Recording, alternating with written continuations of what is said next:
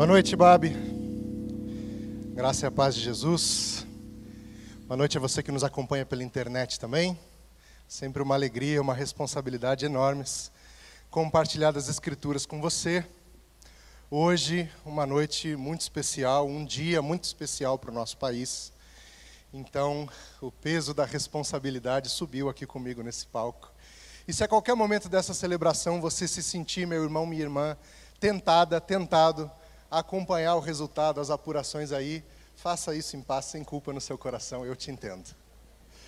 Mas, pelos próximos minutos, eu convido você a refletir comigo sobre uma porção das Escrituras que tem a ver com o tempo em que eu e você estamos vivendo, que tem a ver com esse dia, mas não só esse dia, tem a ver com tudo que nós vivemos enquanto indivíduos, enquanto comunidade de fé e enquanto sociedade.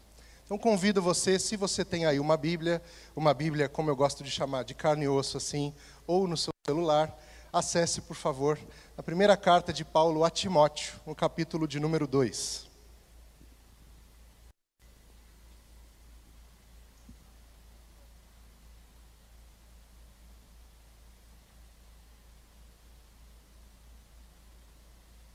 Primeira Timóteo, capítulo de número 2, nós vamos ler os versículos de 1 a 4.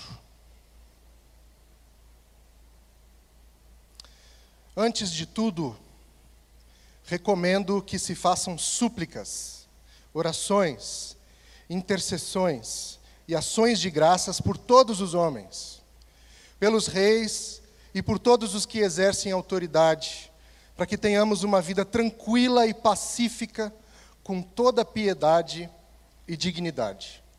Isso é bom e agradável perante Deus, nosso Salvador, que deseja que todos os homens sejam salvos e cheguem ao conhecimento da verdade. Por quem você ora? Quando se fala em oração, quem são os alvos das suas orações? Por quem você dobra os seus joelhos? Por quem você fecha seus olhos diante de Deus? Quem é que você apresenta diante de Deus em oração? Uma vida de oração comum, normal, aquela que eu e você vivemos no dia a dia, ela começa a partir de nós. E nós não precisamos ter vergonha de admitir isso. Nós oramos e começamos a orar estando no centro disso. O centro da minha oração sou eu. Então eu oro por mim. Oro pelo que passa dentro do meu coração. Oro que passa na minha mente. Oro pelo que acontece ao meu redor. Então você imagina esse sendo um pequeno ponto em uma folha de papel branca. E aí você traça um primeiro círculo ao redor desse ponto. E esse primeiro círculo é a minha família. Então, eu oro por mim, e aí já num primeiro círculo eu oro pela minha família, pela minha esposa, pelos meus filhos, pelos meus pais, pela minha família. Aí eu traço um segundo círculo ao redor e oro pelos meus amigos, meus amigos.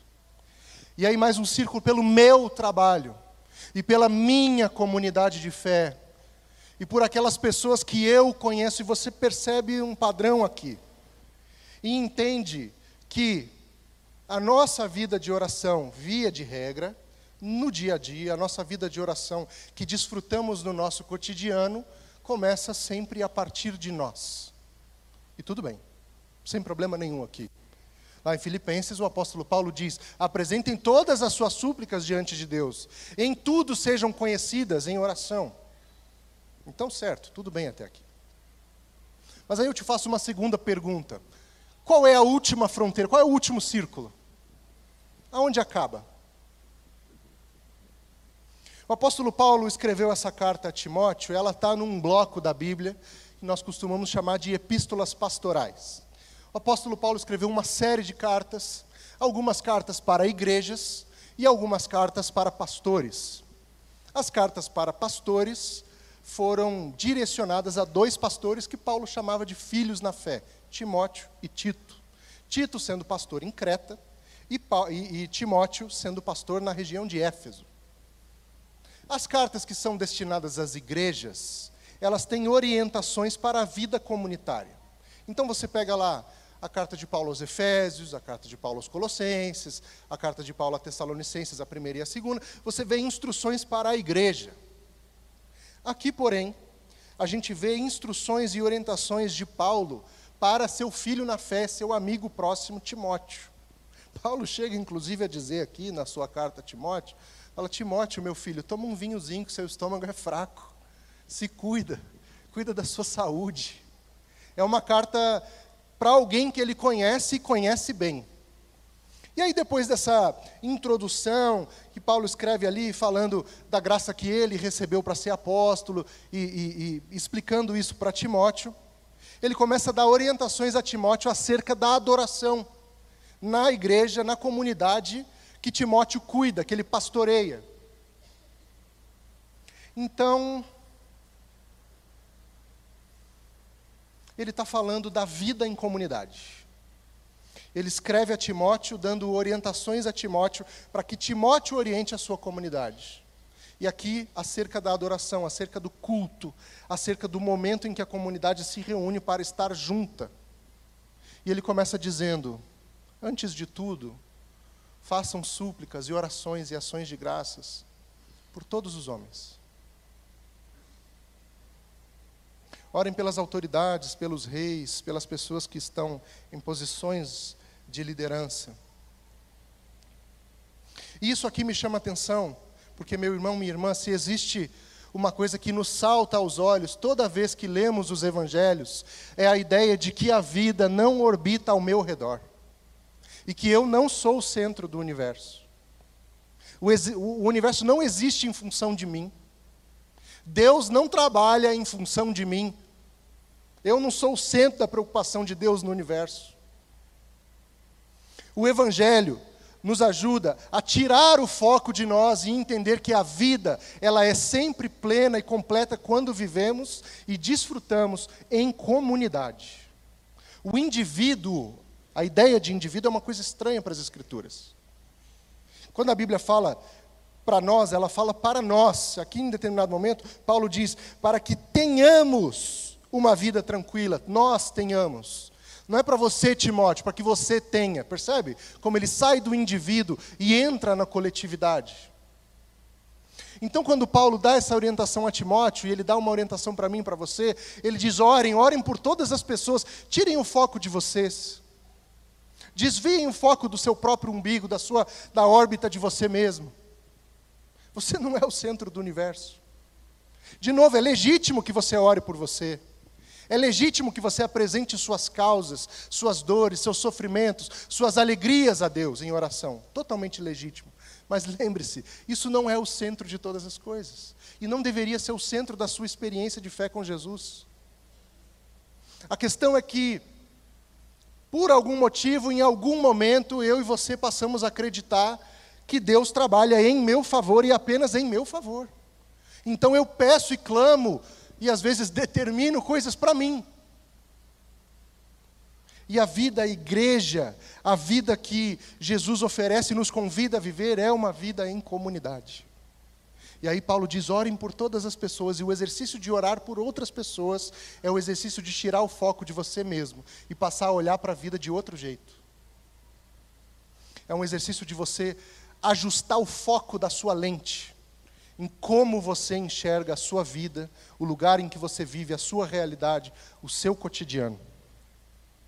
Ele diz que isso é importante, que é isso faz parte da vida da comunidade, que a comunidade faça essas súplicas por todas as pessoas, e ele faz esse destaque. Orem pelas pessoas que estão em posições de autoridade. Por que isso, Paulo? Para que ele dá o motivo dessas orações, ele diz: para que tenhamos uma vida tranquila e pacífica, com toda piedade e dignidade, porque isso é bom e agradável ao nosso Deus. Meu irmão, minha irmã, tem quatro coisas que Paulo fala que são fundamentais para a vida de todos e todas nós, dentro da vontade de Deus. Como pastor de adolescentes, eu lido com alguma frequência com meninos e meninas que têm dúvidas com relação ao próprio futuro. Então a gente faz várias conversas sobre vestibular, Enem, carreira, sonhos, projetos, frustrações. E uma pergunta muito comum que chega até mim e até nós pastores é: qual é a vontade de Deus para a minha vida? Talvez você já tenha se feito essa pergunta. Qual é a vontade de Deus para a minha vida? E a minha resposta costuma ser: a vontade de Deus para a sua vida é a vontade de Deus para a vida de todos e todas nós. Ela está expressa nesse texto. A vontade de Deus é que todos os homens sejam salvos e cheguem ao conhecimento da verdade, que é a pessoa de Jesus Cristo. Como eu me encaixo nessa manifestação da verdade no mundo? Aí, beleza, é a minha vocação, é o meu chamado, é o que eu nasci para fazer. A vontade de Deus é essa, para que todas as pessoas conheçam a Deus nosso Salvador. E para que isso aconteça, Paulo lista quatro coisas. Ele diz que nós precisamos, ao orar por todas as pessoas e pelas nossas autoridades, precisamos de uma vida que tenha paz. E aqui, ele faz, obviamente, sendo judeu, uma referência ao conceito judaico de paz, que é o shalom, que é muito mais do que aquela paz, ausência de conflito, aquela paz, ausência da treta diária, sabe? A paz shalom é uma plenitude de vida, é saúde, é alegria, é prosperidade, é harmonia, é entender que eu e você descansamos plenamente nas mãos de Deus, nosso Pai, e isso nos basta. E que ainda que aconteça um conflito ou outro, Ele nos segura com a sua poderosa mão. O profeta Isaías, no capítulo 40, diz que Deus é tão grande, mas tão grande, que mede os oceanos com a concha da mão. Então é nessa mão que eu e você descansamos. Esse é o shalom de Deus, a paz em descansar nessa mão poderosa de Deus. E aí Paulo diz: orem, orem para que todos tenham essa paz. Orem para que todos tenham essa paz. Orem para que todos tenham tranquilidade. É possível que você saiba o que é viver uma vida sem tranquilidade. É possível que você saiba o que é viver uma vida atribulada, cheia de angústias, cheia de inseguranças, cheia de dúvidas, cheia de problemas, que quando você coloca a sua cabeça no travesseiro você não consegue descansar. Eu vou acabar, prometo. Me acompanhe aqui. Ele, ele diz que devemos orar pedindo tranquilidade. Que nós devemos ter uma vida cheia de piedade. Piedade e misericórdia, piedade e generosidade. É aquilo que eu e você temos, recebemos da parte de Deus e compartilhamos, abrimos o nosso coração e botamos à disposição de outros e outras. Ele diz que devemos viver uma vida com dignidade. E aprendi com meu amigo pastor Ed René que dignidade todo ser humano tem, e existe uma diferença fundamental entre dignidade e valor. Valor, coisas têm. Essa Bíblia, ela tem um valor, ela custa aí, sei lá, 30, 40 reais. Ela tem um valor. Uma pessoa não tem esse valor financeiro. A pessoa tem dignidade.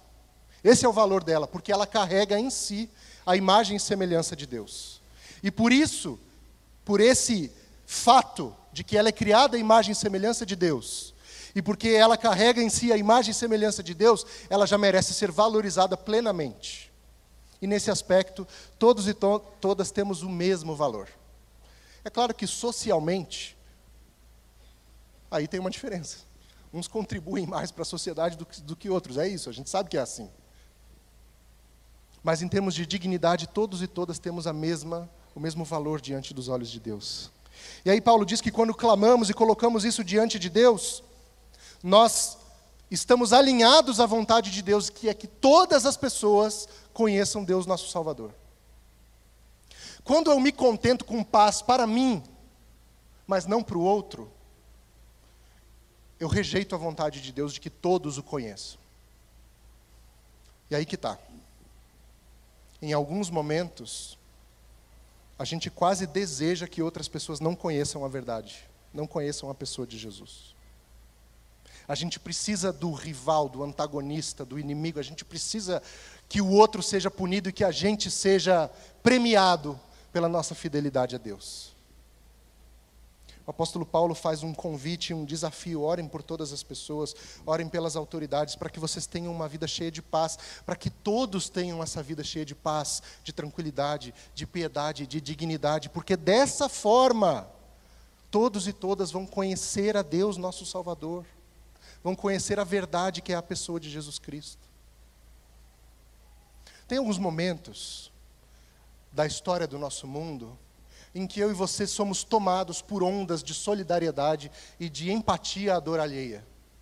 Sabe quando acontecem aquelas catástrofes? E a gente vê na televisão o terremoto no Haiti que matou 300 mil pessoas. E aí a gente olha aquilo na televisão e fala: Meu Deus, que sofrimento, que angústia, que dor. E aí aquilo fica vivo de dentro de você por um tempo. Aquela dor é sua também por um tempo. E aí talvez você se mova nessa solidariedade, nessa empatia, você se mova em direção a essas pessoas e fala: "Não, eu eu quero ajudar. Eu quero fazer alguma coisa por essas pessoas. Eu quero fazer uma oferta financeira, eu quero doar o meu tempo, eu posso ajudar em algum projeto". Isso acontece entre nós. Ontem aconteceu uma tragédia grande na Coreia do Sul um grupo imenso de pessoas estava celebrando uma festa de Halloween. E aí a sua opinião sobre o Halloween não, e a minha opinião ela não está em questão agora. É só o fato que aconteceu. A primeira festa que o pessoal da Coreia do Sul estava celebrando publicamente desde a pandemia lá em 2020 quando fechou tudo. A primeira. Nós estamos quase em novembro de 2022. E essas pessoas, obviamente, queriam se divertir, queriam aproveitar aquele tempo, e elas estavam lá naquele lugar, em um lugar muito cheio, com muita gente, aconteceu algum tipo de, de problema, de tumulto, e muitas, muitas, muitas pessoas morreram por causa daquela confusão, gente pisoteada, gente exprimida. A última vez que eu olhei, tinham 140 mortos. Aí você olha uma notícia dela e, faça, e fala: Meu Deus, que sofrimento. E o seu coração chora, sente aquela dor. E aí acontece que em algum momento, essa ferida cicatriza. E essa dor passa. E quando essa dor passa, ela para de doer em mim. A dor do outro para de doer em mim. E eu volto para a minha órbita normal. Isso é normal, isso acontece com todos e todas nós. Por alguns momentos a gente se move em direção à dor do outro e depois a gente volta. Mas se há dor para o outro, eu não posso dizer que há paz para mim. Percebe? Porque se uma parte do corpo sofre, o corpo todo sofre. E a Bíblia é maravilhosa em dizer que enquanto não houver paz, tranquilidade, piedade, dignidade para todas as pessoas, não tem para ninguém. Porque se me satisfaço com misericórdia dentro da minha casa, mas lá fora falta, está faltando. Agora, se há para todos, há para mim também. Se há paz dentro da minha casa, dentro da minha realidade, se há paz dentro do meu contexto, mas não há para todos, isso é uma rejeição da vontade de Deus que quer que todas as pessoas o conheçam. E a forma de todas as pessoas o conhecerem e chegarem até o conhecimento da verdade é que haja paz para todo mundo. Então, eu comecei perguntando a você: o que faz o seu joelho dobrar? Por quem seu joelho dobra? E aí a gente começa a fazer essas pequenas órbitas e vai aumentando, e vai aumentando, e vai aumentando, e chega em algum lugar. Alguém já disse que egoísta é toda pessoa que desconsidera o outro. O egoísta não é a pessoa que pensa só em si. Ele pensa em si e desconsidera o outro. em algum nível, eu e você, todos e todas nós somos egoístas. Nós pensamos em nós. E isso é necessário para que a gente conduza a nossa vida. A fronteira disso é desconsiderar o outro. Eu, eu, eu confesso para você que eu sempre fui uma pessoa meio ah, territorial com as minhas coisas. Acho que eu vou usar a palavra territorial, que é mais bonito que egoísta, né? Sempre fui meio territorial com as minhas coisas.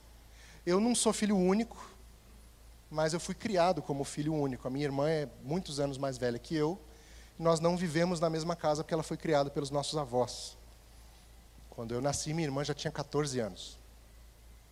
Então eu fui criado como um menino sozinho dentro de casa. Meus brinquedos eram meus e só meus. Minhas coisas eram minhas e só minhas de forma que eu não tinha porquê nem para que partilhar das minhas coisas. Aos 18 anos eu fui estudar fora, fui estudar em outro estado. Fora, parece que eu fui, né? Não, fui estudar em outro estado. E fui morar sozinho. E morando sozinho, tinha as minhas coisas. Só que dessa vez coisa de adulto. Tinha minha televisão, meu fogão, minha geladeira, meu sofá. Eu tinha um carinho por aquele sofá. Minhas coisas. E aí comecei a namorar com a Joyce. Nós nos casamos. E quando você casa, é, a casa não é mais sua. Né? As suas coisas não são mais suas. Você entra num, num acordo de partilha das coisas. É um exercício. E a gente saía para lanchar, a gente saía para jantar. E eu falava assim: Amor, você quer uma batata frita? Não, eu tô, tô legal. Aí chegava a minha batata frita, ela ia pegar a minha batata frita. E eu ficava assim, não, uma batata frita é minha. Eu peço uma para você, só para você. Mas ela queria a minha. Né? Foi daí surgiu um apelido carinhoso, Joyce Pedacinho. Tudo é um pedacinho. Ah, me dá um pedacinho. Ah, me dá um pedacinho. E aí já foi um exercício de eu aprender o desapego das coisas e entender que eu não sou o centro do universo. E aí depois eu tive um filho. E aí? Aí já era. Aí quando meu filho tinha sete meses, o primeiro dia das crianças dele, eu pensei, vou dar um presente legal para esse menino. Ele tinha sete meses. Comprei um videogame. Foi para ele, eu juro. Acontece que eu fui fazendo uso do negócio enquanto ele crescia. E aí, quando o Dan fez mais ou menos três anos, ele começou a usar, a querer usar o videogame. E aí eu já ficava assim, calma, eu estou usando. Mas eu comprei para ele. E aí, beleza, a gente foi entrando num acordo de, de partilha de horários. Enfim, deixa eu encurtar essa história. Eu aprendo muito com meu filho. Uns tempos atrás ele chegou para a gente e falou assim: me dá 2,50. Eu queria comprar uma bala na escola. Tá bom, 2,50. Beleza. A gente deu os 2,50 para ele comprar a bala na escola. E aí no mesmo dia eu fui buscá-lo na aula, depois da, da aula fui buscá-lo. E aí, filho, comprou a bala? Comprei. É gostosa a bala? Não sei. Por que não sabe? Eu não comi. Mas você não comprou a bala? Comprei. Mas e por que você não comeu? Ah, porque quando eu peguei a bala, meus amiguinhos começaram a pedir. E eu dei bala para os meus amiguinhos. Aí eu falei, você ficou sem? Ele, ah, eu fiquei sem. Mas ele estava de boaça. Ele estava bem que ele ficou sem a bala. Para ele não foi um problema ficar sem a bala. Para mim foi um problema que ele ficou sem a bala. Mas para ele não foi. E eu ouvi aquela história e fiquei pensando: meu Deus, o meu filho sabe mais sobre generosidade do que eu que prego sobre generosidade. O meu filho tem uma visão do outro que eu ainda não tenho. Ontem, passei alguns dias uh, mastigando esse texto dentro de mim, para entender como compartilhar ele com você. E aí, ontem eu decidi escrever. Apesar de eu não usar anotações assim, eu escrevo para ter um norte e, e, e ter um trilho. E eu descobri ontem que eu não tenho nenhum caderno em casa. Todos os cadernos que eu tenho estão aqui na minha sala na IBAB. Eu fui peguei um caderno do Dan. Tirei uma folha, escrevi o que eu ia falar hoje. E aí acabei, fui botar o caderno de volta e falei com ele, Dan, eu precisei pegar o seu caderno, tá, filho? Porque eu ia escrever a pregação que eu vou compartilhar na IBAB amanhã. Ele falou, tudo bem, papai, se precisar de mais é só pegar. Aí Jesus fala que as crianças têm a pureza, têm a coisa verdadeira nelas. Talvez seja a hora de eu e você entendermos e aprendermos que de fato, o universo não orbita ao nosso redor. E que quando nós olhamos para o outro e queremos o bem do outro e a paz do outro, ela chega até nós também. Jeremias, o profeta do exílio, ele diz ao povo assim: orem pela paz na Babilônia. Imagina você tendo sua terra invadida, levado como refém para um outro lugar, sem prazo de volta, sem expectativa de volta, ouve da parte de Deus essa orientação: ore pela paz nesse lugar que você está. O povo ouve isso e fala: Jeremias, que isso? Orem pela paz na Babilônia, porque se tiver paz na Babilônia, tem paz na sua casa. Ore, meu irmão, minha irmã, por paz para todas as pessoas, porque se tem para todas as pessoas, tem para você também. Ore por tranquilidade para todas as pessoas, porque se tem para todas as pessoas, tem para você também. Por piedade, misericórdia e generosidade para todas as pessoas. Porque se tem para você, se tem para todo mundo, tem para você também. Por dignidade para todas as pessoas. Porque se tem para todo mundo, tem para você. Meu irmão, minha irmã, eu quero convidar você a orar comigo agora. Porque, independente do que você pense, de como você se coloque política e socialmente, independente da sua leitura e da sua visão do que acontece hoje, e do que vai acontecer a partir de hoje, e pelos gritos que a gente está ouvindo na rua, já deve estar acontecendo alguma coisa. Independente do que você pensa a esse respeito, eu e você, e o nosso país, e a nossa cidade, e o nosso bairro, e as pessoas que nos cercam, nós vamos continuar precisando de paz. Nós vamos precisar continuando de tranquilidade. Você entendeu? Continuar precisando de tranquilidade. Continuar precisando de piedade, misericórdia, generosidade, dignidade. Porque se tem para todo mundo, tem para mim e para você.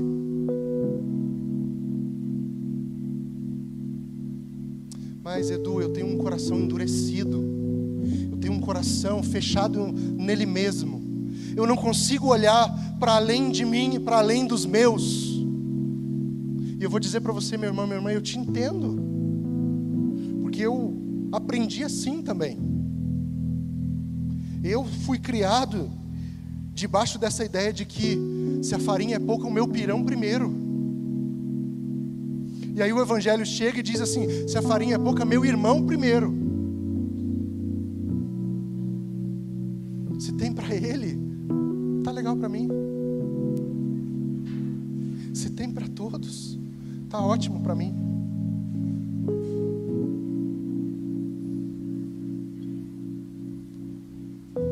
Como eu mudo isso dentro de mim? Onde começa, Edu? Começa em mim. A gente cantou essa música hoje de manhã. E ela é maravilhosa. Ela diz: A começar em mim, quebra corações. Meu coração, eu, Eduardo, que estou aqui falando contigo agora, o meu coração precisa ser quebrado, precisa ser refeito. Eu não me dobro, não, não dobro os meus joelhos, se eu não me coloco constantemente diante de Deus, eu vou parar de ligar e, e vou parar de sentir a dor do outro. Vou parar de sentir a intranquilidade do outro. Vou parar de me ofender com a indignidade do outro. Isso não deveria nunca escapar do meu coração, do seu coração, meu irmão, minha irmã. O Evangelho chama a mim e a você para que nós olhemos para fora, olhemos para o nosso próximo, olhemos para tudo que nos cerca. Dobremos os nossos joelhos e oremos a Deus dizendo: Deus, derrama a tua paz sobre todos e todas nós, porque assim todos vão te conhecer. Derrama piedade e dignidade sobre todos e todas nós, porque assim todos vão te conhecer. Então, enquanto canta, enquanto a gente canta, convidar você a fazer a sua oração. Você faz a sua oração. E você ora pelo que você quiser orar.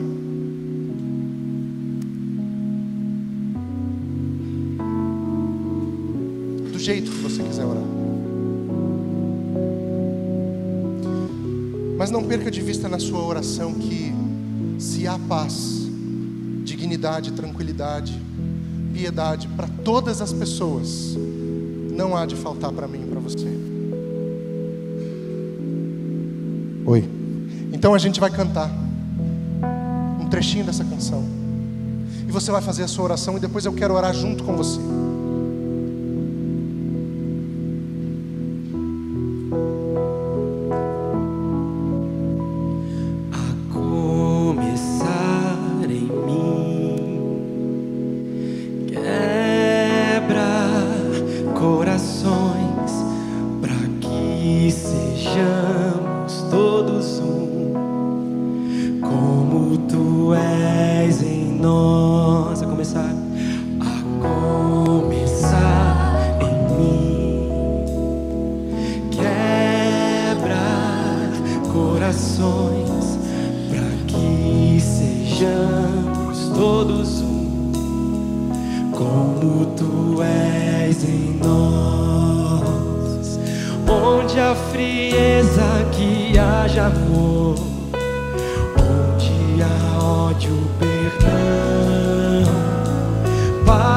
que o teu corpo cresça assim.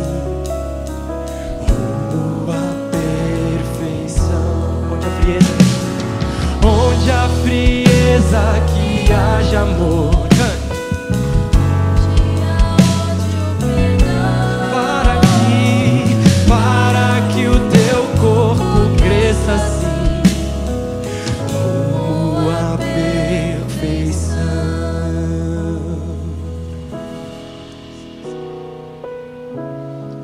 Começa em mim, Senhor. Aquilo que o Senhor deseja fazer em todos e todas nós, faz. Nós nos unimos em oração e clamamos a Ti por paz para todas as pessoas, por tranquilidade para todas as pessoas por piedade, misericórdia e generosidade para todas as pessoas, dignidade para todas as pessoas, para que o seu nome seja conhecido e o Senhor seja engrandecido, que todos os corações se voltem ao Senhor, que ninguém fique de fora. Num dia como esse, Deus, em que o nosso país acompanha tantas mudanças, tanta coisa importante acontecendo, nós nos reunimos em oração para dizer que continuamos confiando em Ti. Continuamos depositando nossa esperança em Ti. Continuamos crendo profundamente que o Senhor cuida de nós, nos guarda, nos sustenta. Que essa verdade nunca escape do nosso coração começa em nós e faz a tua vontade. Em nome de Jesus. Amém e amém. Deus te abençoe.